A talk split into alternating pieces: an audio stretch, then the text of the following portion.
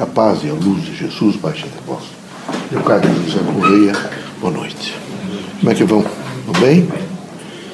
Vejam, meus amigos, essa vida da Terra, eh, o ideal é liberdade.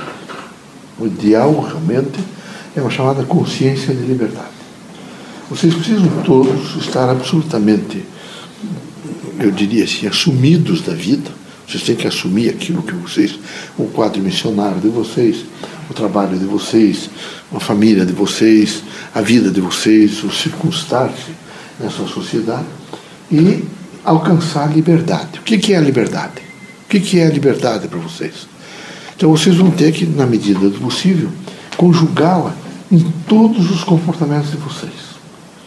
E, e para conjugá-la nos comportamentos fica difícil. Por exemplo, a liberdade e o fato vinculado aos filhos. A liberdade e o fato vinculado aos amigos, aos parentes, os, o, o propósito, por exemplo, de aprender, de melhorar. Então, é preciso, nesse momento, mais do que nunca, ter uma consciência de liberdade. Quando você tem essa consciência de liberdade, você essencializa um pouco os comportamentos. Vocês passam a, imediatamente a compreender. A irmã Marina e o irmão uh, Antônio Luiz estão trabalhando sobre o pertencimento a Deus e à humanidade, consequentemente dizendo que é preciso cada homem realizar a sua própria humanidade. Mas esse realizar a sua própria humanidade, me parece que só acontece quando eu tenho consciência da liberdade. Até onde eu posso fazer isso? Qual é a minha cautela para compor aquilo, aquele outro? O que é que eu digo e o que é que eu não digo? Então a liberdade é a responsabilidade. Então não há liberdade sem responsabilidade. Vocês vão ter que assumir a força da responsabilidade. Por exemplo, a sustentabilidade de vocês vem com equilíbrio entre liberdade não é? e o quê? E o, sentido, evidentemente, de procurar fazer o efetivo é? de, de, trabalho, de luta, de vida, de esperança. Então vocês precisam pensar nisso.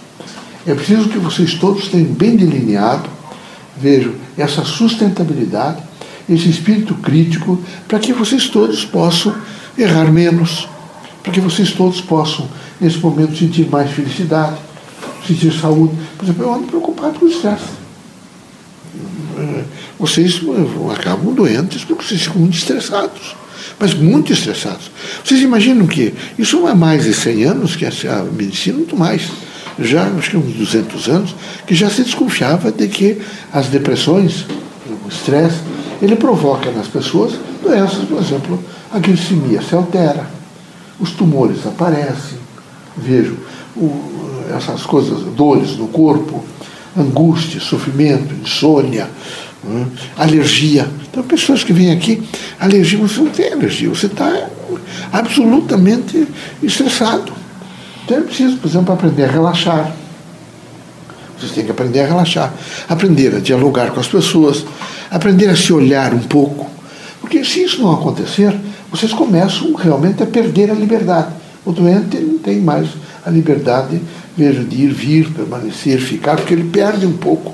Então era preciso que vocês tivessem a liberdade plena. Mas a liberdade vem também com essa, esse consenso de vida. Então preciso cuidar da saúde. É preciso cuidar, por exemplo, na linguagem de vocês. A linguagem, para que vocês tenham esse efetivo de liberdade, é a responsabilidade. O que é que eu falo?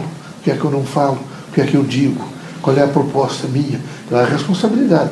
Aí a responsabilidade, por exemplo, sobre os encargos sociais que vocês têm. Vocês todos têm encargos sociais. E vocês, espiritistas, muito mais. Vocês reencarnaram com alguns encargos. Então é preciso que vocês estejam dispostos. Vejam, meus amigos, essa última encarnação minha eu estudei no Rio de Janeiro, o curso de medicina. E lá fiz amigos, porque a vida tem significado quando fazemos amigos. Vivíamos, nós estudantes, em casa de cômodos. Não, é? era, não era pensão, o, Portugal era muito forte lá, chamou-se casa de cômodos. Era um, depois que viraram pensões, e hoje no Rio de Janeiro chamam até é, cabeça de porco, né? porque elas foram se transformando, aluga-se um quarto só para viver naquilo. É, é, as pensões continuam lá ainda e os estudantes continuam naquela mesma é, situação. Mas aqueles que tinham responsabilidade, aqueles que procuravam os professores, as cátedras antigas, aqueles que frequentavam aulas, que voltavam às vezes nos, nos, nos níveis inferiores para ouvir a disciplina que não tinham aprendido bem, era difícil, não é? O ato operatório, um caso difícil naquele século, era mais difícil ainda, muito difícil. A anestesia é recente, não é? Então tinha que ser, ouvir muito e conversar muito. Então, você tem que ter a responsabilidade no fazer.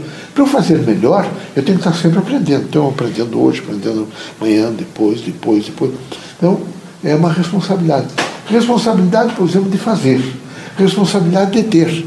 Não é possível, por exemplo, pensar em ter patrimônios imensos, fazendas, por exemplo, quantidades imensas de terra improdutiva. Quando pessoas podiam estar produzindo e ter, nesse momento, isso é irresponsabilidade. Ter, por exemplo, é só pensar em eu vou trabalhar, vou ganhar um dinheiro, porque assim eu olho por si, certo? Não fica de noite, deve estender essas contas em cima da cama para ver, né, deve dar força, da sustentabilidade, de saber que tem muito dinheiro. Isso não é responsabilidade. A responsabilidade, e o dinheiro com toda certeza foi feito, para fazer uma produção social. O indivíduo tem que aplicar para produzir socialmente. Então uma coisa fica terrível. Quando o médico, vejo, já formado, imediatamente os discursos da época eram discursos de uma ordem moral.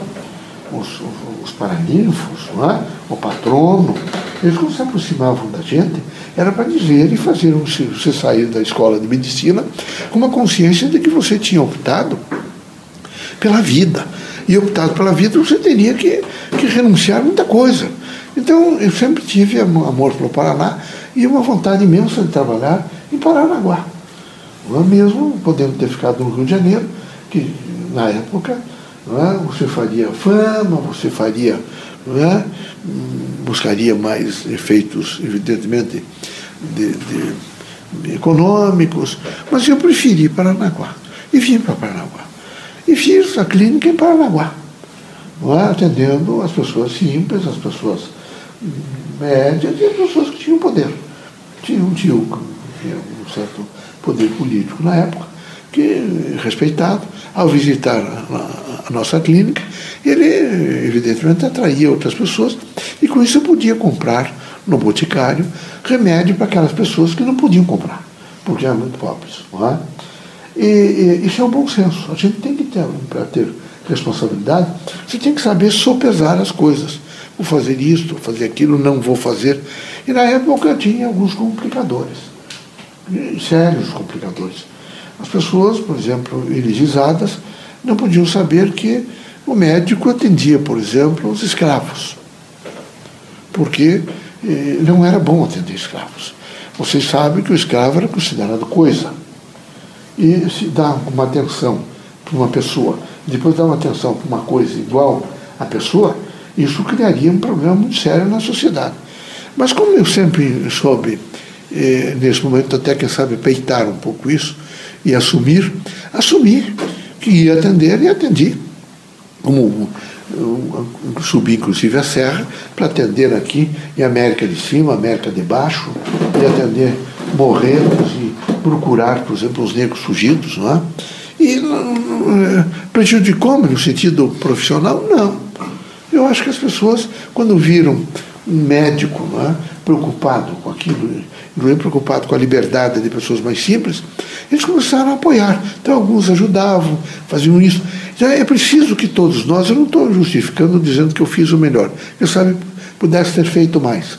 Não é? Mas a época era o que, pelo menos na minha cabeça, na minha consciência, era o que me cabia, por exemplo, fazer, e era o que era possível fazer. Mas é preciso ser uma responsabilidade. Aqui dentro da casa espírita é preciso a máxima responsabilidade. Vocês todos precisam estar conscientes da grande missão que vocês têm. A missão de doação, a missão de amor, a missão de renúncia. Que eu não tenho dúvida nenhuma. Então, vocês todos que já viveram mais de 20 anos, que tem gente que não chegou aos 30 ainda, vocês podem ter certeza que vocês já passaram por algumas coisas. Então, vocês já sabem que aqui é preciso ter um efeito de renúncia. Que as pessoas todas precisam aprender a renunciar. E que não devem se revoltar. não devem ficar angustiadas, deprimidas, que aqui é um estágio de experiência, que vocês vão fazer experiências. O que vocês não podem é conscientes das suas responsabilidades, de tentar fazer o melhor ou cumprir a sua missão, vocês tergiversarem, assumir caminhos opostos àqueles a que vocês realmente se comprometeram a fazer. Então, compomos a mensagem e a linguagem para vocês, dizendo que vocês devem, da melhor forma possível, com responsabilidade, espírito crítico, decência, não é? uma, uma consciência crítica voltada, evidentemente, a fazer o melhor pelo ser humano, tentar ser feliz, muito feliz, tentar resolver da melhor forma possível e não se angustiar tanto. Vocês vivem sempre angustiados, angustiados, deprimidos, deprimidos, deprimidos, deprimidos. E se for buscar, em tese eu vi que o núcleo da depressão é dinheiro. Eu preciso ganhar mais dinheiro, eu preciso ganhar mais isso, eu preciso fazer mais aquilo. E eu acho que vocês não podem pensar só nisso. Vocês têm que pensar numa vida eh, de espiritualidade, numa vida, e essa vida de espiritualidade é inerente a cada um de vocês. É pensar, por exemplo, no amor, é pensar na fraternidade, na renúncia, é pensar nos encontros. O encontro com seres humanos é muito importante. Quantos de vocês, de repente, tiveram a oportunidade de fazer encontros na vida? Eu estou dizendo encontros independente de gênero. Tem pessoas amigas a quem é tão bom encontrar. Vejo, de repente, vocês ficaram anos sem se encontrar, estavam num, numa estação rodoviária, ferroviária, ou aérea, não sei se fizeram aeroporto. De repente, vocês veem a pessoa e volta para vocês aquele estágio extraordinário de vida, é aquela relação de afetividade. É o campo, vejo, de, de crescimento moral, afetivo, social. Então, é preciso ter uma ordem moral. É preciso ter liberdade, com responsabilidade, assentada num plano moral. É preciso que vocês todos saibam renunciar e não fiquem sempre de dedo em riste acusando os outros. Deus foi extraordinário. Ele colocou isso, quando vocês fazem isso, vocês viram que o polegar aponta para vocês. O que você está dizendo do outro, os 50% você é responsável. Então é muito fácil ficar sempre apoiando, apontando para os outros e dando a ideia de que os outros são sempre culpados, são sempre eh, descuidados, são sempre né, é, criaturas que querem é, desatenciosamente fazer o que deveriam fazer com atenção. É preciso parar de acusar. É preciso viver com mais tranquilidade. Quem tem o exercício da fé permanente tem o exercício da renúncia e do amor. E não estão sempre procurando para ver o que é que aquele sujeito faz de errado, o que é que aquele outro pensa, como é que ele se encontrou com alguém, o que é que ele fez. Isso é horrível. Trate de, de compreender hum, a grande significação da vida no sentido de liberdade, com responsabilidade, sobre uma plataforma moral. Deus ilumine vocês todos, viu? É, sai do estresse. E, e lembrar uma coisa, vocês queiram ou não queiram, o tempo está passando.